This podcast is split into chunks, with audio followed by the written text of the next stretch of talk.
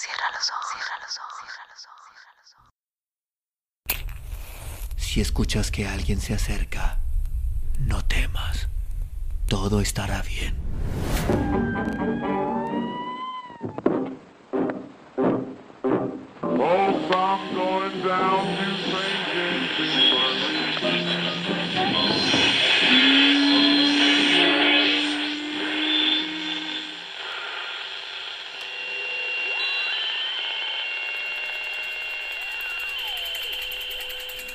Estás escuchando, Crónica, Crónica, Lunares, el lugar, el lugar donde, donde tus entra por tus oídos. Bienvenido. El sapo que vacacionó en Lesbos. María del Rayo Guzmán Centeno. Miré mi ticket de Olympic Airways con destino a Mitilene. Volví al párrafo de Mediodía de Mitilene, de Francisco Contreras Gil. Hay en Lesbos una ciudad, Mitilene, grande y hermosa, pues está dividida por canales por los que penetra mansamente el agua del mar y adornada con puentes de blanca y púlida piedra. Creería que uno está viendo no una ciudad, sino una isla. No podía dar marcha atrás. Una lágrima traicionera cayó sobre la pasta del libro que cerré de golpe para caminar hacia el mostrador. El aeropuerto de Atenas me envolvía con su barullo. ¿Hasta dónde me ha llevado ese dolor? ¿Hasta dónde he venido a buscar explicaciones de consuelo? Siempre he sido un hombre de libros. Siempre he sido un hombre de razón y ciencia. Ahora que la razón me ha consternado y que la ciencia no me ha podido explicar nada, tuve en un arranque de desesperación la idea de viajar hasta Lesbos para escarbar entre sus piedras hasta encontrar comprensión y consuelo. Como si quisiera que la historia de ese lugar me explicara mi propia historia, como si allá lejos de Estela y con ella en el pensamiento, se pudiera aclarar mi mente y yo comprender esos cómo y esos cuándos que aún no comprendo.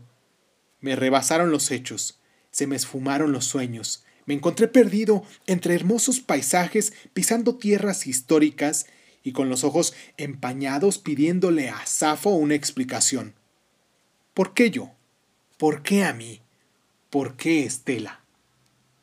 Lesbos es la tercera isla más grande de Grecia, un lugar de contrastes con zona montañosa pero también con fértiles llanuras. Me dijeron que existe en ellas numerosas fuentes termales y curativas. Tal vez en una de ellas me bañé buscando la cura para mi mal de amores. Mitilene es la capital de Lesbos. Me dieron un folleto en el Hotel de Atenas, donde leí que la ciudad no solo es un conocido centro de turismo, sino también un puerto importante. Es una de las ciudades más antiguas del mundo.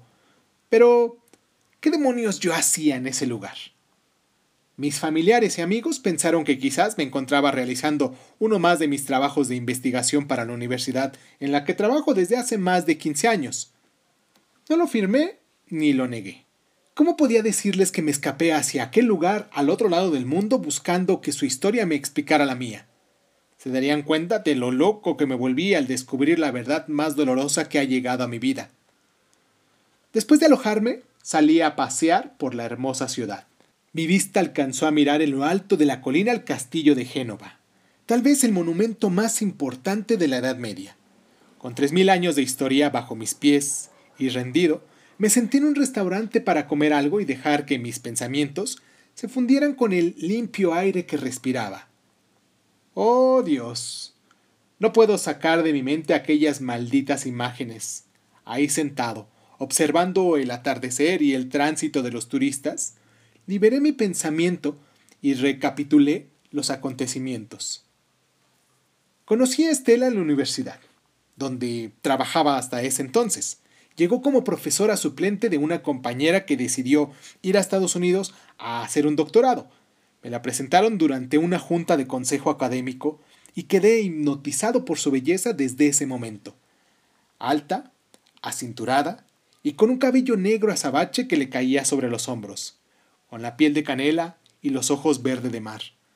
Una sonrisa enigmática de finos labios y una voz tan sensual que cuando cierro los ojos aún puedo escucharla en el interior de mi cabeza. Se me metió a la cabeza, al corazón y a la vida. Tres semanas más tarde me la topé en los pasillos de la universidad y haciendo uso de esa galantería escondida entre mis hábitos de cordura plena, me arriesgué a interceptarla e invitarle una copa. Ella aceptó y esa cita fue la primera de muchas. Nos hicimos grandes amigos, compañeros de bohemia y de cine nocturno hasta que, una noche lluviosa, al dejarla en su departamento, le robé ese primer beso que me dio a inicios de nuestro idilio. Mi estela color canela me prestó su piel para recorrerla con mi lengua. Me prestó su aroma a sándalo para metérmelo hasta el cerebro. Me enredó con sus piernas y bailamos esa danza erótica que ella dominaba en plenitud. Me enamoré perdidamente, y después de dos años como amantes, compré un anillo y le pedí que se casara conmigo. Ella aceptó y llorando de júbilo le prometí amarla por toda la eternidad. Todo se iba dando. Las cosas fluían como el viento a favor. Estela consiguió un contrato permanente en una universidad privada. Yo seguí en mi puesto de investigador de tiempo completo. Dos eruditos enamorados y dispuestos a hacer a un lado la razón para que la emoción se encargara de nuestro destino. Emocionado, entusiasmado, ilusionado. Así vivía en aquellos tiempos al lado de mi musa. Desde un inicio de nuestra relación, Estela me dejó claro que ella no tenía instinto maternal, que con ella los hijos no iban. A pesar de sentir un poco de desilusión, acepté tal convenio porque me sentía completo con ella. Yo crecí en una familia numerosa de clase media, en donde los siete hermanos, cuatro hombres y tres mujeres, nos peleábamos por el baño cada mañana. Mis padres dividían entre siete todo, hasta sus corazones.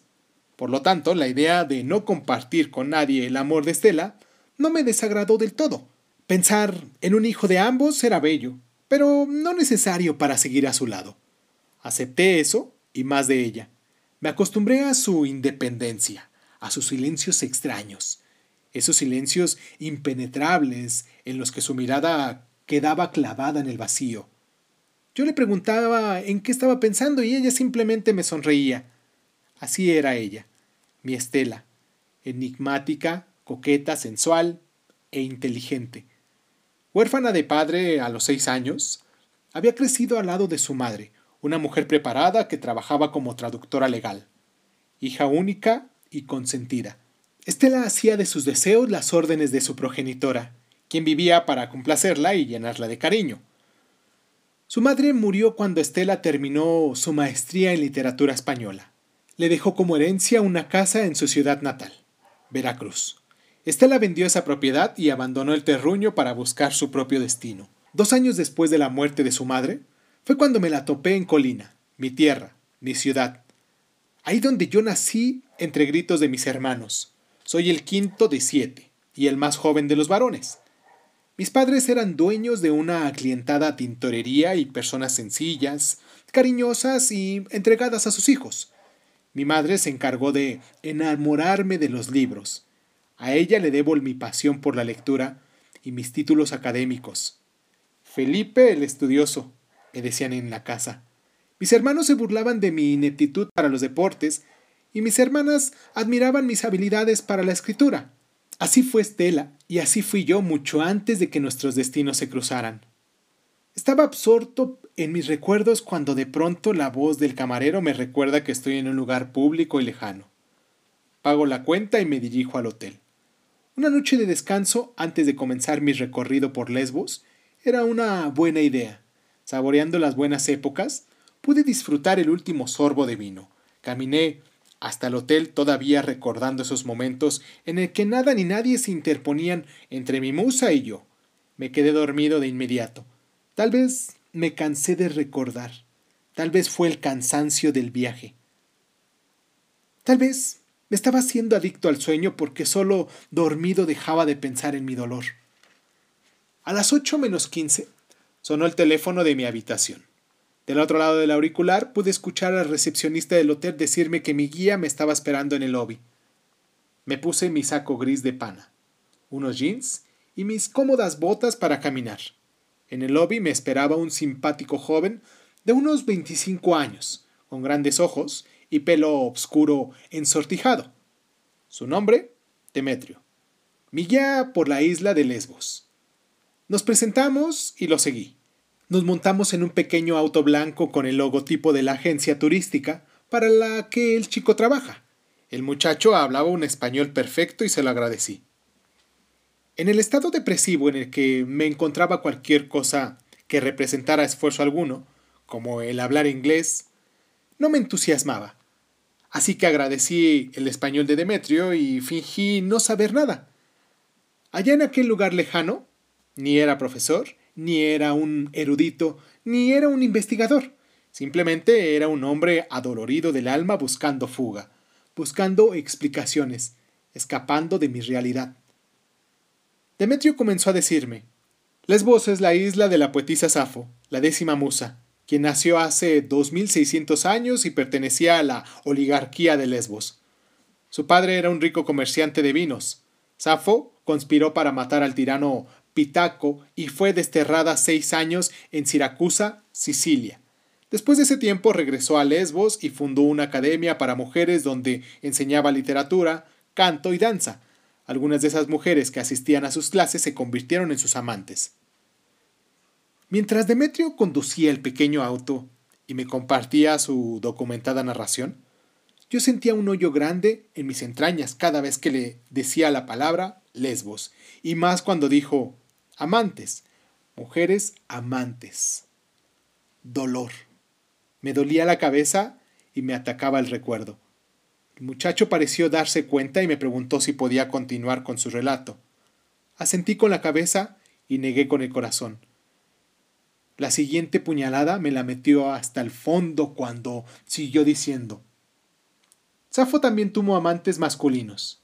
Era lo normal en esa época. No se hacían distinciones. A pesar de eso, el Papa católico Gregorio VII no toleró los poemas eróticos que Safo escribió a sus alumnas y ordenó quemarlos todos en el año 1073 después de Cristo. Respiré profundo. Ahora las frases Safo también tuvo amantes masculinos y poemas eróticos me taladraban la cabeza. Uf. Pero, ¿quién me dijo que anduviera por allá instruyéndome en la materia? En fin, Demetrio estaba haciendo su trabajo e ignoraba los motivos de mi viaje. Demetrio me llevó a Molivos, pueblo medieval de estrechas y empinadas callejuelas, situado a una setentona de kilómetros de Mitilene. Desde un castillo se escuchaba la misa que se celebra en la iglesia gracias a un sistema de altavoces distribuido por todo el pueblo. Las parras y las bugambilias nos ofrecían su sombra y hasta mi melancolía pareció tomar un respiro. Esa noche dormimos en Molivos, al día siguiente hicimos una parada en Petra para ver la iglesia de los besos dulces. Demetrio me contó que, según la leyenda, un pescador perdió su imagen favorita de la Virgen María que llevaba siempre en el cuello. Ya la daba por perdida cuando pasó lo inesperado. Pescando en el mar, vio una luz verde encima de una roca y cuando se acercó, encontró la imagen de su Virgen. A raíz de ese acontecimiento se construyó en 1747 la iglesia. Yo lo escuchaba y lo observaba. De vez en cuando mi mirada y mi mente divagaban y el joven se daba cuenta, entonces se quedaba en silencio como respetando mi fugaz huida de la realidad. Después nos dirigimos hacia el bosque petrificado al oeste de la isla. En esa zona, Lesbos es desierto, y Demetrio me explicó que un bosque petrificado está formado por árboles fosilizados, árboles que alguna vez fueron vivos y verdes y que ahora se han convertido en piedra. Apenas escuché eso y todo fue demasiado. Me senté sobre una roca y me eché a llorar. Demetrio no sabía qué hacer. Solo atinó a preguntarme si me ocurría algo. No pude contenerme y ahí, sentado sobre esa piedra, en un rincón de la isla de Lesbos, le conté a ese joven, que apenas tenía un par de días de conocer, mi tragedia. Mi mujer me ha dejado por otra mujer. Demetrio, sorprendido con mi confesión, abrió desmesuradamente sus negros ojos, se echó el cabello ensortijado hacia atrás con la mano y se sentó a un lado mío en posición de escucha activa. Yo continué con mi catarsis. Sí, Demetrio. Después de nueve años de matrimonio y a mis 43 años, tengo que enfrentar semejante verdad. Estela, así se llama mi mujer, ya no me ama. Se ha enamorado de Nora, la vecina. Demetrio sacó dos botellas de agua de su mochila y me ofreció una. Le di un sorbo y seguí contando mis penas. No sé ni cómo ni cuándo pasó. Simplemente sucedió, y mientras yo amaba cada día de mi vida más y más a mi mujer, ella enloquecía de pasión por la tal Nora. Después de permitirme sollozar un par de minutos, Demetrio tímidamente se atrevió a hacerme una pregunta. ¿Y cómo es que usted se dio cuenta de esto que me dice? La encontré en nuestra cama haciéndole el amor a esa mujer, Demetrio. Imagínate. Sin sospecha alguna me topé con tal verdad. Regresé a casa temprano porque se me olvidó una carpeta con documentos importantes. Lo que vi ese día no me lo puedo sacar de la mente. La imagen de Estela desnuda, besando apasionadamente a esa mujer, una encima de la otra. No puedo sacar esa imagen de mi cabeza, Demetrio. Para ese momento, ya las lágrimas habían escapado de mis ojos y nublaban mi mirada. Demetrio, en un silencio respetuoso, permanecía a mi lado como invitándome a seguir con mi triste relato. Respiré profundo y seguí contando al chico mi tragedia. Así es, Demetrio. He venido hasta acá para reclamarle a Safo el lesbianismo de mi mujer. Parece, y es una locura. Pero en un momento de desespero tomé un avión y no encontré mejor sitio sobre el planeta para venir a llorar mi pena.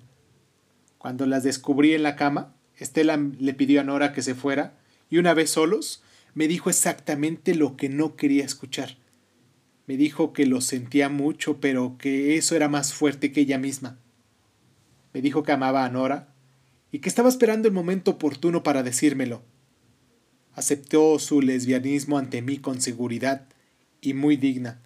Me dijo que todos tenemos derecho a cambiar el rumbo y nuestros destinos tenían que separarse. Así es, mi buen Demetrio. Así me siento ahora.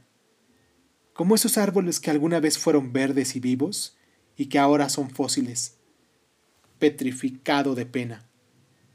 En mi cuento de hadas fui un sapo al que cambiaron por una rana. Vaya historia. Vimos el atardecer sentado sobre una roca. Demetrio me escuchó gentil y comprensivo. Cuando todo había botado de mi alma, me recordó que el regreso al hotel era largo y que la noche avisaba su llegada. Al día siguiente me llevó a las aguas termales de Polichnitos. El agua salía a más de 70 grados. Caminamos siguiendo el curso del río y vimos tortugas. El paisaje de ese día y la catarsis de mi día anterior comenzaron a aclarar mi mente, a liberar mi cabeza. Después regresamos a Mitilene. Cuando Demetrio me dejó en la puerta del hotel, su mirada y su sonrisa eran distintas. Era todo compasión. Me extendió la mano derecha y puso la izquierda sobre mi hombro. Con respeto pero cálidamente me dijo Todo pasa, nada es eterno dio media vuelta y se dirigió hacia el pequeño auto blanco, al que subió para después decirme adiós con la mano a través del cristal de la ventanilla. Nunca más supe de él. Entré a mi habitación y me recosté. Mirando el techo color arena, respiré profundo buscando la calma que llegó convertida en sueño, y me quedé dormido. Esa noche soñé con Safo y su discípula Estela. Safo acariciaba la espalda color canela de su alumna. La besaba por la parte trasera del cuello y después la empujaba hacia un precipicio. Y Estela caía desnuda en la nada. Safo la observaba caer y sonreía. No fue una pesadilla. Para mí fue un liberador sueño. Esa noche en Lesbos entregué a mi amada a Safo. Me desperté distinto. No sé si resignado o liberado. Regresé a México. Vendí mi departamento en Colima y pedí mi traslado a Cuernavaca, donde radico desde hace seis años. La última vez que vi a Estela fue en los juzgados, cuando firmamos el divorcio de común acuerdo. Estaba vestida con un overol azul de mezclilla. Se había cortado el cabello debajo de las orejas y a su lado estaba Nora. Como gente civilizada, Nos saludamos para luego despedirnos para siempre. Dicen mis amigos de Colima que Estela se fue con Nora a vivir a California poco tiempo después. Nunca más la he vuelto a ver. Nunca más quiero saber de ella. Ahora duermo tranquilo y mis noches completas. Cada mañana me despierta el olor a café y a huevos revueltos. Me levanto y agradecido contemplo a Flavia cocinar mi desayuno. Flavia me ha enseñado a reírme de mi pasado doloroso y a reconciliarme con mi futuro a su lado. Ella es profesora de educación primaria y adora a los niños. Sus cinco meses de embarazo le sientan perfecto. Su vientre creciente me recuerda que estoy con una mujer y que soy un hombre. Flavia y mi futuro hijo son mi presente. Estela se quedó en el pasado. Su recuerdo lo dejé en la isla de Lesbos durante aquel loco y desesperado viaje. Y como me dijo el buen Demetrio, todo pasa, nada es eterno. Hay mujeres que arrastran maletas cargadas de lluvia. Hay mujeres que nunca reciben postales de amor. Hay mujeres que sueñan con trenes llenos de soldados. Hay mujeres que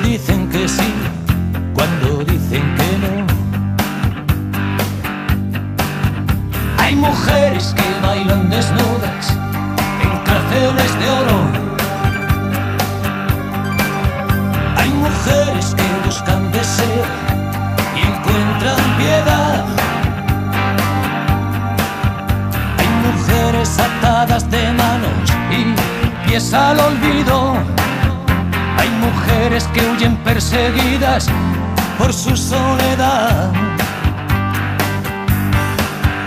Hay mujeres veneno, mujeres imán, hay mujeres consuelo, mujeres puñal, hay mujeres de fuego,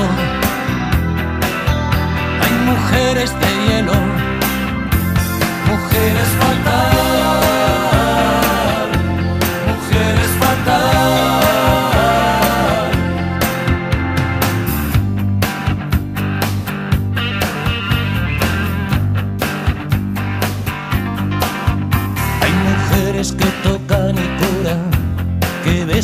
matan. Hay mujeres que ni cuando mienten dicen la verdad. Hay mujeres que abren agujeros negros en el alma. Hay mujeres que empiezan la guerra firmando la paz.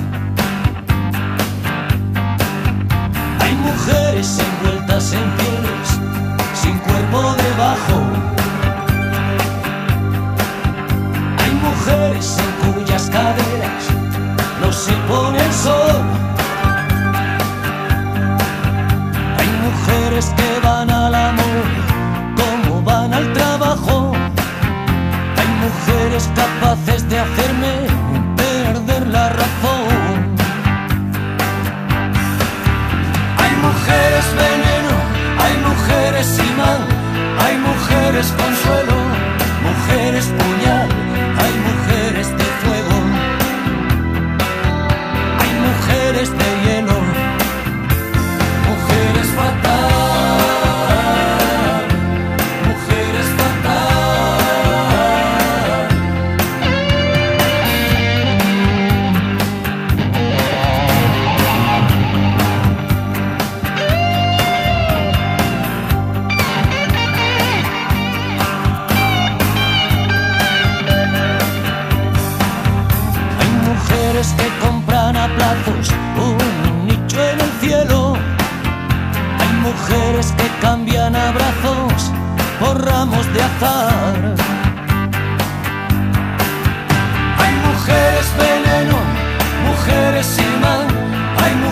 imán,